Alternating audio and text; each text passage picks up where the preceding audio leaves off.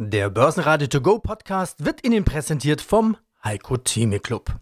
Werden Sie Mitglied im Heiko Theme Club. heiko-theme.de Börsenradio Network AG Marktbericht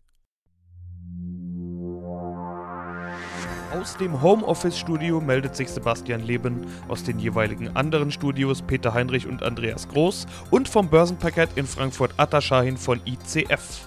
Außerdem hören Sie diesmal Jochen Stanzel, Chefmarktanalyst von CMC Markets, mit einer DAX-Chartanalyse, Carsten Pschesky, Chefvolkswirt von ING zum EZB-Rettungspaket, Vermögensverwalter Johannes Hirsch von Antea und Marktanalyst Hans-Jürgen Haag von PP Asset Management zum Corona-Schaden für die Wirtschaft Luftfahrtexperte Heinrich Groß-Bongard zur Frage, ob die Lufthansa pleite geht, Softing-CEO Dr. Wolfgang Trier zu den Jahreszahlen und Wikifolio-Trader Michael Burmeister aka Dachstratege zu seiner Strategie. Alle Interviews in ausführlicher Version hören Sie auf börsenradio.de oder in der Börsenradio-App. Ist das etwa vorsichtige Zuversicht, die sich da breit macht? Oder wirken vielleicht sogar langsam die ersten Maßnahmen? Zum Beispiel das neu beschlossene Kaufprogramm der EZB Pandemic Emergency Purchase Program, kurz PEP, oder auch die Ausgangsbeschränkungen und Restaurantschließungen in einigen Bundesländern. Weitere sollen folgen. Auch die EU kommt mit Maßnahmen und Vorschlägen. So sollen die Haushaltsdefizitregeln bis auf weiteres ausgesetzt werden. Währenddessen steigt die Zahl der Toten in Europa und den USA stark an, vor allem Italien und Spanien sind betroffen. Der DAX stieg am Freitag zwischendurch rund 6% und erobert die 9000-Punkte-Marke zurück. Auch die Wall Street öffnete mit Plus.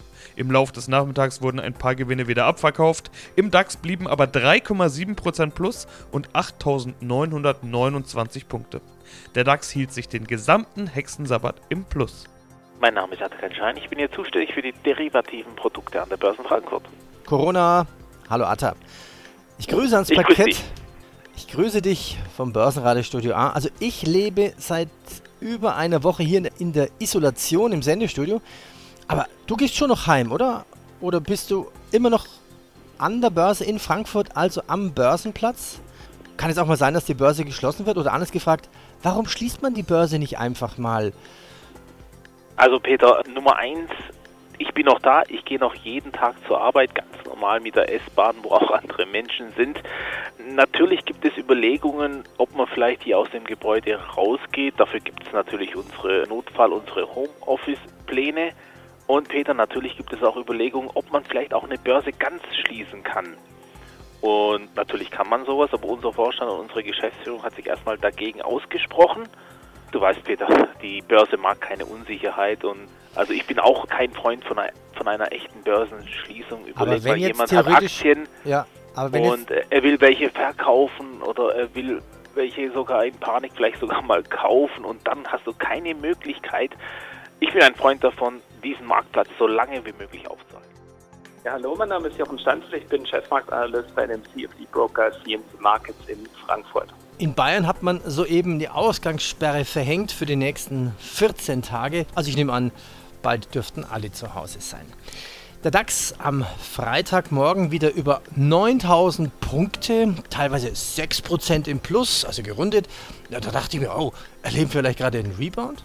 Wir haben erste Versuche einer Bodenbildung. Ich schaue da immer auf 1, 2, 3 Muster, also auf den Zeitpunkt, wo versucht wird, ein tieferes Tief zu machen und ein tieferes Tief erstmal nicht kommt.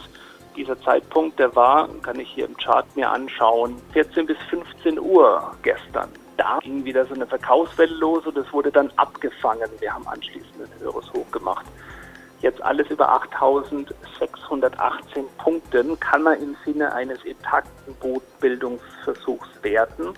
Und da äh, kann man dann sagen, okay, hier könnte ein taghafter Aufwärtstrend sich entwickeln. Dazu muss man allerdings sagen, dass die Volatilität im VDAX und auch was den VMIX angeht für den S&P 500, da sind wir auf Finanzkrisenniveau von der großen Finanzkrise mit Lehman und so weiter.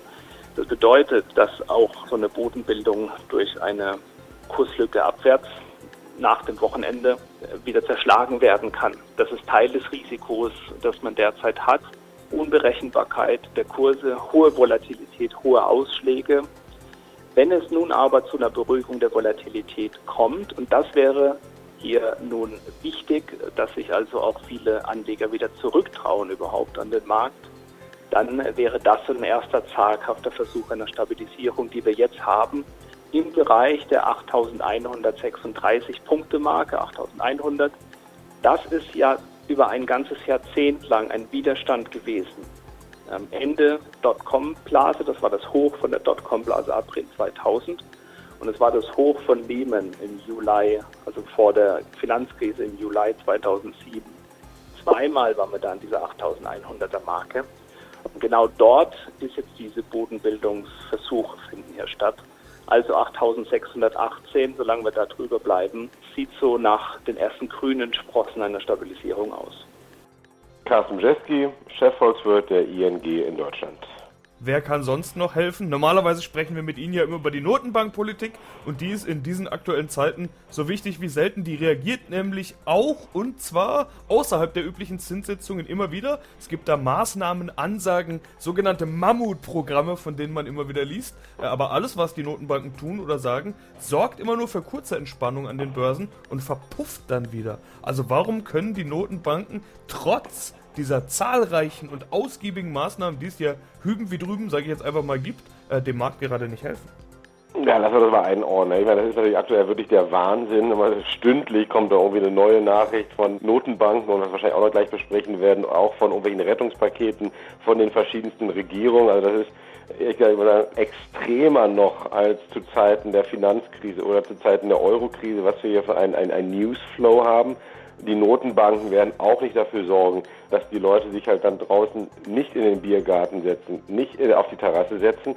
Was die Notenbanken aktuell versuchen, ist eigentlich die Voraussetzung zu bieten, dass es so viel Liquidität im System gibt, dass einerseits ein bisschen den Boden gezogen wird unter die Märkte und andererseits, dass, dass Banken versorgt werden, dass die Kreditversorgung an den Privatsektor weiterfließen kann. Warum? Weil wir hier natürlich in den kommenden Tagen, Wochen, Monaten immer mehr Unternehmen, Privatpersonen sehen werden, die einfach in Zahlungsschwierigkeiten kommen. So, und da wird die, durch diese Liquidität, durch die Maßnahmen, die bei den verschiedensten Notenbanken gemacht, alles über einen Kamm zu scheren, werden die, wird die Grundlage geboten, sodass die Banken auch in der Lage sind, Kredithammer zu strecken, eine Überbrückungsfinanzierung anzubieten, vielleicht auch mal zinsfrei etwas anzubieten.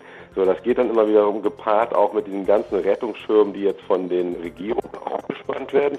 Und ähm, wenn wir mal ganz kurz ein bisschen mehr näher hier bei uns zu Hause das anschauen, EZB die ganzen Maßnahmen, die jetzt innerhalb von sieben Tagen getroffen wurden, hängen auch ein bisschen damit zusammen, dass Frau Lagarde irgendwie doch noch ein klein bisschen bisschen neu im Amt ist, denn wir erinnern uns zurück, das war noch nicht mal Mitte März, als wir die normale EZB-Sitzung hatten, die EZB wirklich ein gutes Paket angekündigt hat, nämlich den Banken billige Liquidität zur Verfügung zu stellen, mit zu noch günstigeren Bedingungen als davor. Aber Frau Lagarde hat sich in der Pressekonferenz ein bisschen ja, versprochen, war ein bisschen unbedarft, meinte, es wäre nicht die Aufgabe der EZB, dass die Spreads zwischen Ländern klein blieben in, in der Eurozone und ein Whatever it takes, so wie ihr Vorgänger Mario Draghi das gemacht hat, ja, das bräuchte sie eigentlich auch nicht zu tun. Sie hätte auch nicht so ein großes Bedürfnis, um mit so einer Aussage zu kommen. Bang.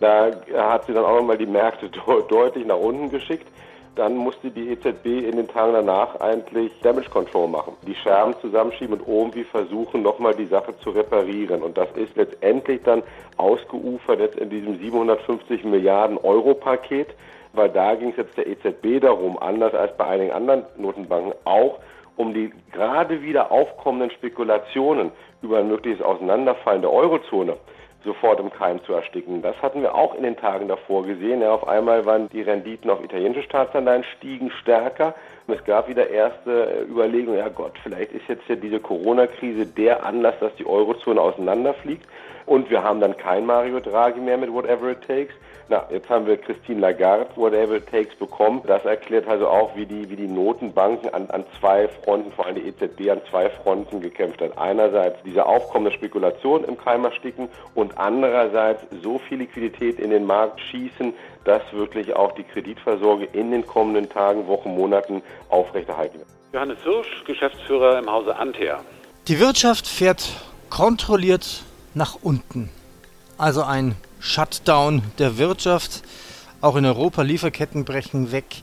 Werke müssen schließen, Autowerke machen zu. Ich hatte heute ein Interview mit SAF Holland, da funktioniert das Werk noch. Die haben jetzt überraschenderweise viele Aufträge, machen aber auch Schichtbetrieb oder Schichtübernahmen so, dass die einen aus dem Werk rausgehen, die dürfen sich nicht sehen und die anderen, also die gehen links raus, die anderen kommen quasi rechts rein. Was glauben Sie, wie groß wird der Schaden sein für die Wirtschaft, die deutsche, die europäische, die weltweite Wirtschaft? Es hängt natürlich davon ab, wie lange die aktuelle Phase laufen wird. Wissen tue ich es auch nicht. Es gibt jetzt von der EZB Einschätzungen, die darauf hindeuten, also wenn das ein Monat so sein sollte, dann würde das die europäische Wirtschaft um 2,1 Prozent negativ beeinflussen, und zwar bezogen auf das gesamte Jahr 2020. Wenn es drei Monate sein sollten, dann spricht die EZB von 5,8 Prozent dort mit hinein. Aber das sind natürlich alles Annahmen. Also insofern sollte man nun nicht in Gold wiegen.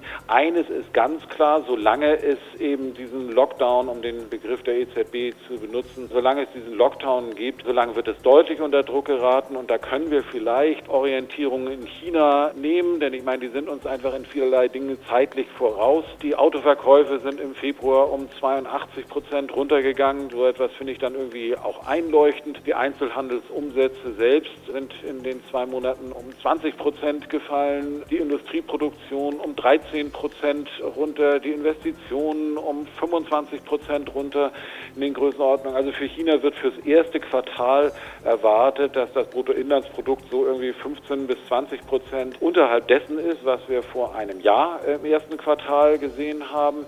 Und das ist vielleicht eine Orientierung, an der wir uns eben hier auch orientieren können. Es hängt eben einfach davon ab, also in der Zeit, wo eben alles runtergefahren wird, äh, ist es natürlich horrend, was wir dort sehen. Wie weit das dann eben für das gesamte Jahr ist, hängt ganz klar davon ab, wie lange eben diese Lockdown-Phase ist. Ja, schönen guten Tag. Mein Name ist Hans-Jürgen Haag. Ich schreibe Börsenbriefe, einen Tradingbrief Haag Daily und einen Investmentbrief, die Haag Invest bei der Vermögensverwaltung PP Asset Management und dabei verwalten wir auch einen Fonds und ein ETE. Wie groß ist denn eigentlich der Schaden in den Unternehmen und auch an der Börse? Ist es jetzt vielleicht schon Zeit, eine erste vorsichtige Bilanz zu ziehen oder ist es noch way too early, viel zu früh? Also ist es wahrscheinlich noch viel zu früh. Es ist ganz schwer quantifizierbar, wie groß der Schaden sein wird. Es ist schon mal gut, dass die Politik einspringt und versucht, eine Pleitewelle zu verhindern. Weil das wäre das, das, Schlimmste, was passieren könnte. Dass wir eine riesen Pleitewelle bekommen, dass viele Kredite notleidend werden, dann haben wir auch als nächstes eine Bankenkrise. Und das ist schon mal gut, dass die Politik da wirklich massiv eingreift. Aber der Schaden im Unternehmen, der ist schon sehr, sehr groß. Also Lufthansa hat gesagt, der Flugplan entspricht dem von 1955. Da sieht man, in welcher Zeit wir im Moment jetzt hier leben. Also das ist ganz schwer zu sagen, wann man das abschätzen kann. Also im Moment kann man es auf keinen Fall abschätzen. Also auch jetzt das IFO-Institut gesagt hat, ob wir jetzt hier Rezession 4, 6 Prozent, kann auch mehr werden. Man muss aber auch sagen, hinterher, wenn wir das mal überstanden haben, dann wird die Wirtschaft über Nachholeffekte und über die großen fiskalischen Maßnahmen und die Liquiditätsschwämme der Notenbanken, wird die Wirtschaft sich sehr, sehr stark erholen. Das wird die Börse irgendwann vorwegnehmen. Frage ist nur wann und von welchem Niveau. Das ist ja auch eine ganz wichtige Frage. Wo starten wir? Ich glaube schon, dass wir am Ende, oder nicht am Ende, also wenn wir das mal einigermaßen überstanden haben, wenn es absehbar ist, dann werden wir 50, 60 Prozent an den Börsen steigen können. Die Frage ist aber von wo? Wenn das von 6.000 an passiert und Sie steigen 50 Prozent, ja, dann sind Sie bei 9.000, dann sind Sie da, wo Sie jetzt sind. Wenn Sie von hier aussteigen, von 8.000, ist es natürlich schon was anderes. Aber das muss man sehen. Und ich bezweifle, dass wir hier schon das endgültige Tief gehabt haben. Also ein normaler Weg wäre, wenn wir jetzt so ab nächste Woche irgendwann eine Erholung beginnen, die auch durchaus 15, 20 Prozent ausmachen kann vom Tief aus. Aber dass wir dann, wenn wir vielleicht dann doch so ab ja, April, Mai, wenn die Ergebnisse in Unternehmen kommen, wenn wir massive Gewinnwarnungen haben werden, dass wir dann nochmal ein Abrückeln sehen, nochmal einen Fall zurück. Also dass wir vielleicht erst im Herbst die Startbasis haben für die längere Aufwärtsbewegung. Ich bin Heinrich Groß-Bongard. Ich berate Unternehmen aus der Luftfahrtindustrie seit über 30 Jahren und mache das im Rahmen meiner Firma Expertise Communications. Herr Großbongard, die Luftfahrtbranche hat die Auswirkungen der Corona-Krise zuerst gespürt und am heftigsten. Lufthansa streicht, jetzt haben wir gehört, 95 Prozent der Verbindungen, also quasi alles. Was bleibt, sind noch die Standbeine Fracht und Urlauber zurückzuholen, die auf der ganzen Welt festhängen.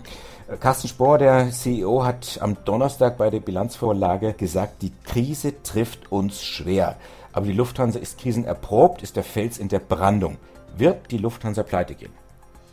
Nein, die Lufthansa wird ganz sicherlich nicht pleite gehen. Erstens ist sie selbst ein unglaublich starkes Unternehmen. Das spiegelt sich ja im Börsenwert überhaupt nicht wider. Man muss sich vorstellen, dass das Kurs-zu-Buchwert-Verhältnis bei der Lufthansa selbst in guten Zeiten bei deutlich unter 1 lag. Sie hat eine Flotte, die ihr vollständig gehört. Sie setzt nicht auf Leasing. Sie hat eine geringe Verschuldung. Sie hat eine hohe Liquidität. Und am Ende wird es Staatshilfen geben. Denn das ist auch klar. Die Lufthansa, der Luftverkehr insgesamt ist systemrelevant. Ohne können wir nicht. Das heißt, das ganze Thema Sparen, was man jetzt macht mit Kurzarbeit, Dividende gestrichen, Management verzichtet auf 20 Prozent Grundgehalt, auf der anderen Seite eine Liquidität, wir haben das mal hochgerechnet, über 5 Milliarden Euro, über die man verfügen kann. Auf kurz oder lang kommt die Staatshilfe. Ja, natürlich. Staatshilfe heißt im Zweifel Bürgschaften, um zusätzliche Kreditlinien zu schaffen. Diese 5 Milliarden reichen, wenn man eine Burnrate annimmt von rund 700, 750 Millionen pro Monat, reicht die halt über den Sommer.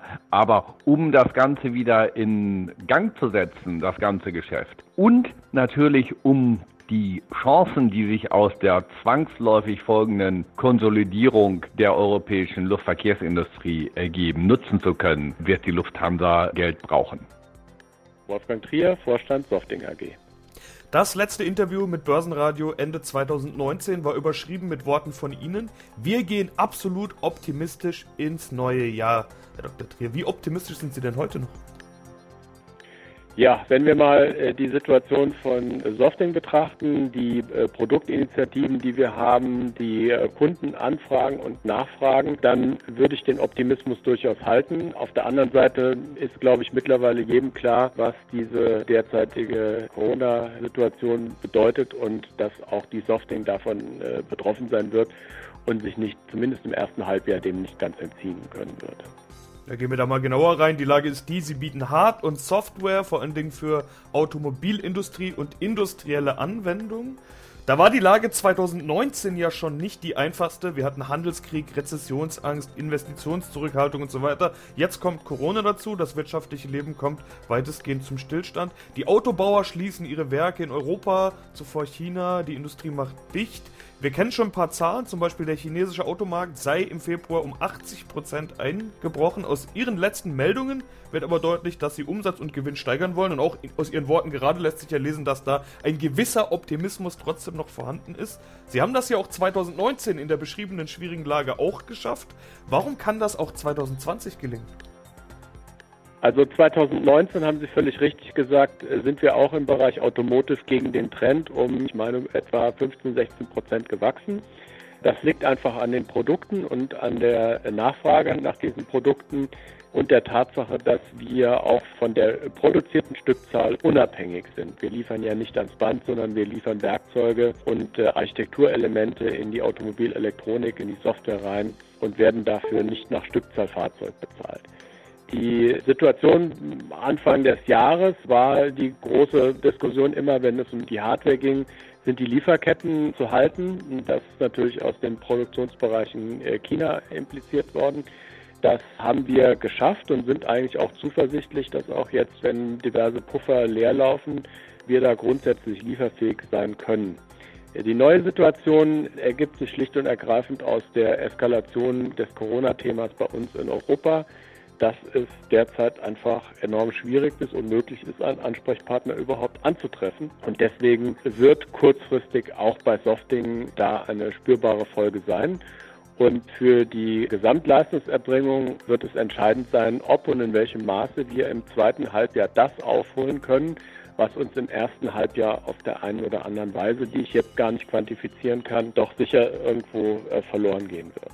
Ja, hallo, hier ist Michael Burmeister ich bin IT-Berater und nebenbei seit 25, 30 Jahren aktiv im Bereich, mich um meine Aktienanlagen zu kümmern und habe ein Wikifolio eingerichtet, über das wir, glaube ich, jetzt sprechen wollen. Seit wann bist du mit Wikifolio aktiv? Uh, das sind, glaube ich, jetzt schon drei Jahre jetzt. War einer, der nicht, der erste, aber ich schon drei Jahre aktiv in dem Bereich, dass ich damit schon arbeite und Wikifolios angelegt habe und auch schon wieder die ersten auch wieder rausgenommen habe, weil sie nicht meinen eigenen Erwartungen entsprochen haben. Du setzt auf Dachstrategien, du hast zwei Wikis, die heißen solide Langfristgewinner und DAX-Werte Short. Das klingt in Zeiten des Corona-Crash sehr spannend, besprechen wir beide.